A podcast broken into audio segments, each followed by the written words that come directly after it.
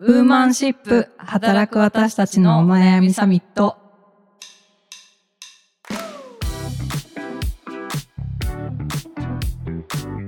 皆さんこんにちはニュースピックス 4E の中道香織です同じくニュースピックス 4E の川口愛です。この番組はニュースピックス 4E がお届けする次世代を担う女性がリーダーとしての一歩を踏み出せるように女性に関する主要ニュースやリアルなお悩みについて語り合う番組ですはい。ではよろしくお願いします、はい、今週もよろしくお願いします。じゃあもう早速今週もこのニュース紹介のお時間ということでと言いつつ今日ちょっとニュースじゃないのですがあのツイッターで話題になっていた安定期に入ってから報告の風習に隠れる妊娠初期の苦悩という、えっと、キューバイ・リブセンスっていう、えー転職会議とかをあの手掛けてるリブセンスさんの、えー企業ブログのちょっと記事についてお話をしたいです。はい、えっと、要約します。同僚からの妊娠の知らせを受けたとき、あなたは何を思うだろうか純粋な祝福、あるいは体制変更への対応、もっと早く知りたかったと思う人もいるかもしれない。一方で、妊娠した当人も苦慮している。周囲への報告に望ましいとされる安定期までは、密かに変化に対処しなければならない。今回は、見えにくい妊娠初期という事象に焦点を当てたい。彼女たちは何に直面し、どう働いているのか。なぜ報告は安定期に入ってからなのか。経験者たちに話を聞いたという内容でございます。はい。今回はこれはちょっと私がツイッターとかフェイスブックで話題になっていたので選んでみました。そうですね。これはい私も、あのー上がってるのをちょっと見かけていたので気になってました。うんあの書いたねライターさんのあの西部さんご自身がご妊娠されてその時のまあ経験も含めた内容っていうところもねうんあったりして結構リアルな感じで書かれてたんですけどこれ本当になんか妊娠初期の報告が難しいっていうのって結構なんか意外とこう妊娠してる方はあのよく言っていることかなと思ってなんか妊娠すると、やっぱ安定期に入ってから報告するみたいな感じの、まあ、風習がある風習というかなんか大体みんなそんな感じでうんでもまあなぜかっていうと、まあ、その妊娠初期ってやっぱり流産のリスクがあるからはい。報告して、まあ、そうやってダメになってしまったらやっぱりちょっとね、まあ、自分もなんかそういう話をするのも嫌だしっていうところとかただ妊娠初期の方がつわりとかでめちゃめちゃ大変なんですよね。はいはいはい。で安定期ってまあ安定って書いてあるぐらいなんでつわりも収まって安定し始めるしあの子供もね流産しないぐらいになってくるであろうと言われる時期だからなんかむしろこう初期の言えない時期の方がめちゃめちゃ苦しいみたいな。それを隠しながら安隠し定期までながら安定期までやるっていうのが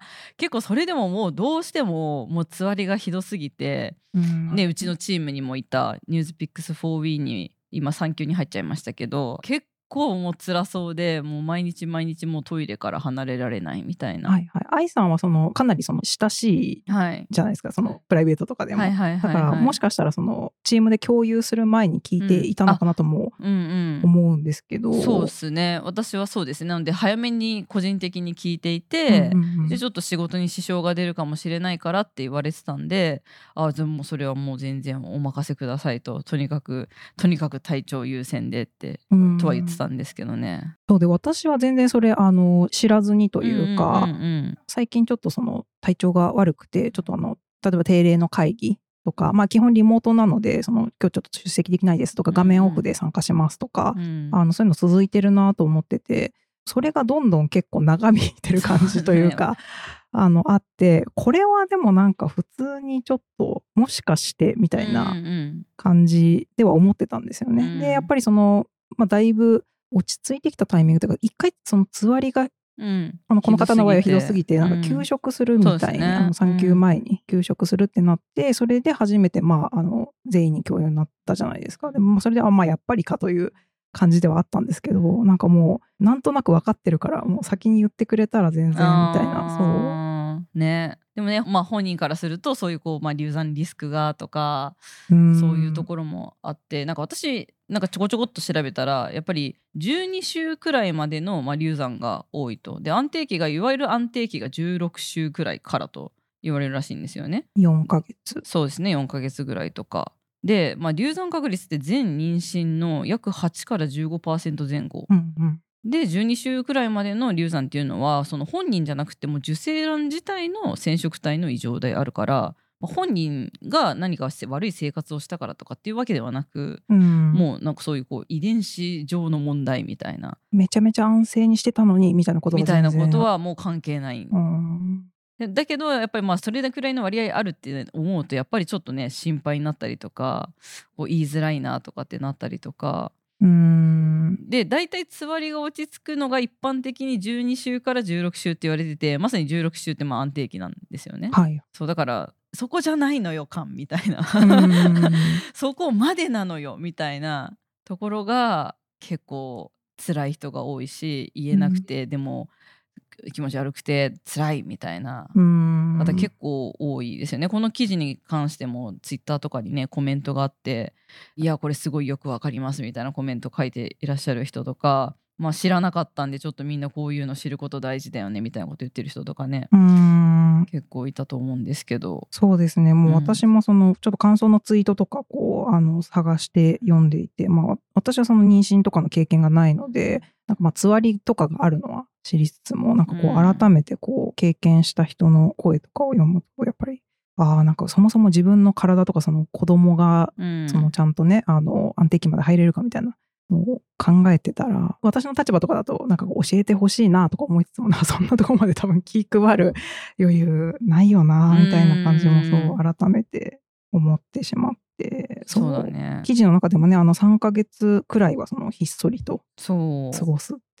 心もとないというか、ねえ。会社のトイレで「ウェイ!」とか言ったりとかねする人も中にはいるわけですよ。そうですようね。ん。でもつわりね結構重い人やっぱりすごい。いや本当に重い人はすごいですよね。うちの妹とかもやっぱり妊娠初期の頃結構つわりがひどくてあの歯磨き。歯磨き？そう歯磨きできなくなる人が結構多くて。えどういうこと？えだから歯ブラシブラッシングとかするのがおえってなっちゃって。あいづいちゃう？そう歯ブラシできなくてでもあの妊娠すると結構歯周病とかなりやすくなるから、うん。こうお口クチュクチュとかそういうので代替しながらもうもう歯磨きが一番辛かったって 言ってた。そんなことがあるんですね。うん。へー。つわりも結構いろいろ種類ありああますよね。そうそうそうそう食べづわり。食べり。食べてないと気持ち悪くなる。食べづわりとか、だから食べづわりで逆に食べてないと気持ち悪いからもうそこで太っちゃったみたいな人とか。ああそうそうそう。うん。私前職場でそういうあの妊娠されてる方いた時はなんかあの薄いなんていうんだろうサクサクしたなんかふんわりおかきみたいなのをデスクの横に置いてずーっとそれ、うん。あのサクサクサクサク食べててて、うん。あ食べてないと本当に気持ち悪くなっちゃうからって言ってていやー。妊娠とは摩訶不思議ってすごい思った。まか不思議ですねいや私もね妊娠をしていて初期で Now? っていうのもあってちょっとこの いやいいですね。この「ニュースピックス 4E」のポッドキャストを手伝ってくれているフービさんが横でめっちゃ驚いてくれてい えっるつってイヤホン。パッイヤホン外して拍手をしてくれました今。ありがとうございます。そうそういうのもあって私もちょっとこのニュースが気になっていたところもあったんですけどど。私も食べ座りでなんかずっとあの漬物食べてた。漬物？漬物？漬物。それなんかパリパリ大根みたいなはいはいはいはいまとめ買いしていや面白くて涙出て なんであんなに大根食ってたんだろうと思って今。あその木は？あもうそうですね。あのつわりの時私は78週目ぐらいが本当に辛くて。まあでもそれでも全然あのうちのその 4B メンバーのさっき言ってた子に比べれば全然マシだったんですけど朝ちょっと気持ち悪くなるなみたいな感じでやってそれまあ一旦でもご飯食べて落ち着いてでちょっとやっぱお腹すくと気持ち悪くなるから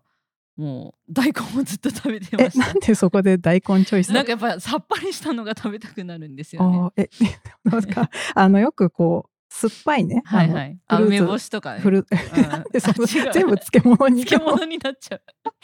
なんかあのフルーツね食べたくなるとか、なんかこうレモン的な何かみたいなところは聞きますけど、うん。漬物はちょっと初めて。漬物意外といますよね。セブンイレブンとかでね買ってまとめ買いしてなんかちっちゃいパックになってるやつとかはいはいはをなんかあの申し訳ないなと思いつつ会議しながらボリボリ食べるみたいな。え そうやっててまあでもなんか私もでも基本はもう報告はせず周りには。うん初期の頃は収録とかも重なってなんか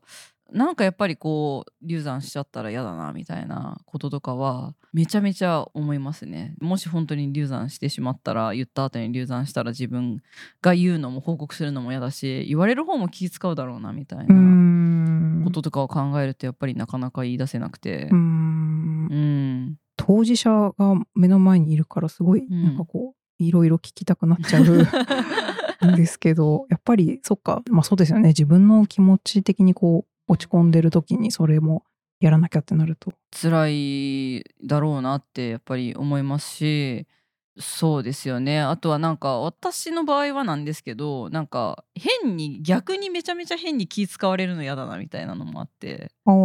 そう。例えば体調悪いかったら仕事そんなやんなくていいよみたいな風にまあうちの会社は言われないとは思うんですけど。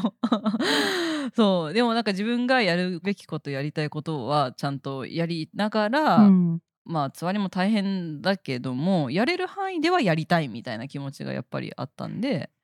そうその辺のところが、まあ、全然人によっては本当そんなこと言ってる場合じゃないっていう人もいっぱいいるから全然それは本当人それぞれだと思うんですけど、はい。もうあくまで私個人の場合は仕事をしながらそういう期間を乗り越えるっていうことで多少こう、まあ、気が紛れるみたいなうん。ところもあったので、なんかあんまりそんなに人に言うまあ、あとまあ風習的にやっぱ言わないんですよね。安定期に入ってから言うみたいなのが本当なんか暗黙の了解的になってるから。う、んうんうん。なんかそういうのもあってなんかこう言いづらかったとか言ってなかった？かうん。なっていう。なんかそれ言えてないことでやっぱりそのしんどすぎてもうちょっとその無理になってこう、うんみたいなタイミングとかは特になくうまく過ごせそうですね。私の場合はそこまでひどくなかったからあんまりなかったんですけどでも本当にまずくなったり本当にやばくなったりしたら頼ろうとは思ってはいたんですけどまあこれは本当私の場合なんですけどなんか朝会社に来て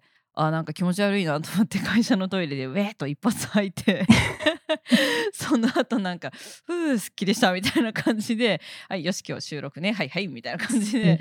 やったりしてまあでもちょっとさすがに辛い時はまあちょっと横になったりみたいなこととかでやったりりしたんですけど、これは本当にあの皆さんまでしないでくいやださいってーでもいう感じなんですけねど。まあなんか乗り越えた後だからこういう話にねな。りますけどその愛さんその普段はその動画のその収録でそのはいはい自分でこうあのモデレーターというかはいはいはい進行役になったりとかで出はい出てで収録中ってまあたまにカメラ止めたりはするけどはいはいはい基本的にずっとこうあ回してるじゃないですか。そうねはいはい。でそれででもやっぱりねこのピークでそのうんもうちょっと座ってられないですみたいになったらその収録自体ストップになっちゃったりとか、ねえ。みんなにね逆に迷惑かけてしまうっていう可能性もなきにしもあらず。とは思いつつもなんか大丈夫そうだなみたいな感じで思ってやってで収録本番になるとなんか逆にスイッチ入って全然気持ち悪くなくなるみたいなこともあったんですよね。はいはい。それまではずっと大根の漬物食べてたけどパリパリとパリパリと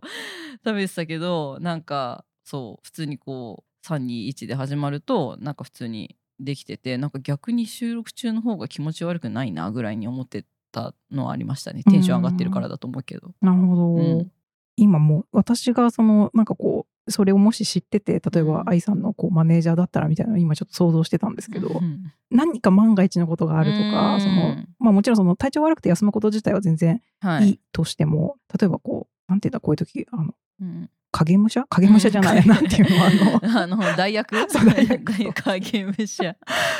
そう。代役のね、うん。こう誰かがちょっとそのじゃあ変われる状態でやっぱりあのその一番しんどい時期はもう2名体制でやった方がいいねとか、なんかそのリスクヘッジみたいなことをそう考えておけたらなんかちょっと安心ななのかなとかはそう思ったんですけど、なんかそうしないとねだってその愛さん自身というか妊娠してる人自身がなんかこう解決する感じにはなっちゃいますよね。ね。そうですね。まあうちの場合はまあじゃあいざとなったらこの人にみたいな人も、まあ、結構まあ急でもこう対応できうるうんところはまああったかなと思いつつ。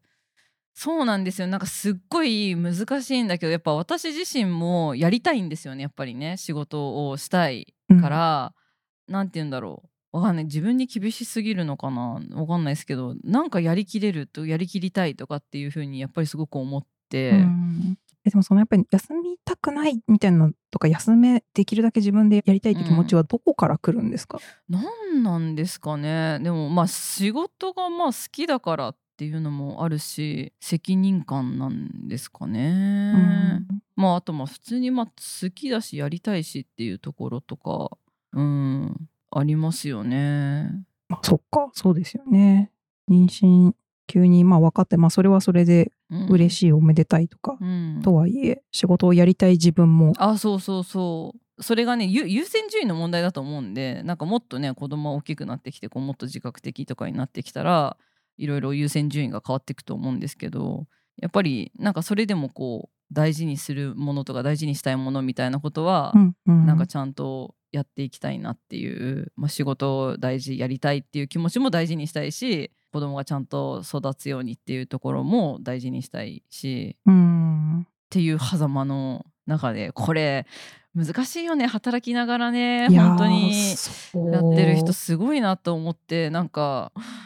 いやどういうねなんか皆さんどういうふうに乗り越えてやっぱりまあこの記事もまさにそういうあの、うん裏側というか当事者の方たちの声を拾っている記事だったわけですけど、うん。なんかもう本当にやっぱりねあの知られざるというか、まあ、私からは見えなかったその本当にその苦悩というか、うん。あまあ、今の愛さんの話も含めてありますしそうでもなんかこうね、まあ、嫌が王にもその休まざるを得ないというか、まあ、そのうん。本当にその出産になったらそのもちろんその産休育休入っていくわけじゃないですか。私からすればそのつわりの時期とかももう休みたかったら休んでよって思いつつも、なんか絶対にその数ヶ月後にもう休まざるを得ない。うん。うんそのタイミングが来る。仕事から離脱するタイミングが来るって考えると今はやっぱりやりたいみたいな気持ちもすごいわかるなそう。そうなんですよ。もうぜ絶対休まなきゃいけないじゃないですか。もう全に交通事故で全治2ヶ月負うのと同じってね出産って言うから、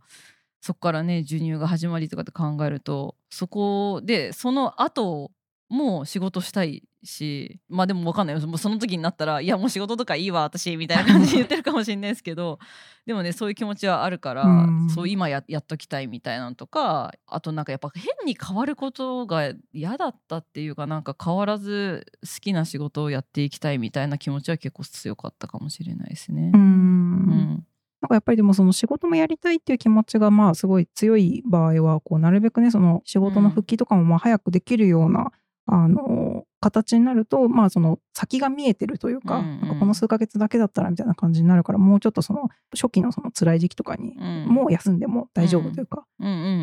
そっから休むと丸あ3年とかになっちゃうと。そうだよね。なんかそういうスパンをね提示してあげながら安心して休めて安心して復帰できる環境づくりみたいなのって結構重要だよね。うん、そうですね。ちょっと関連してというか、その男性の育休とか産休も今、はいはいはいはいあの法律変わって、そう男性産休が施行されましたね。そうですようね。ん、今年の4月うんからうん段階的に施行されている、うんちょっと今調べてや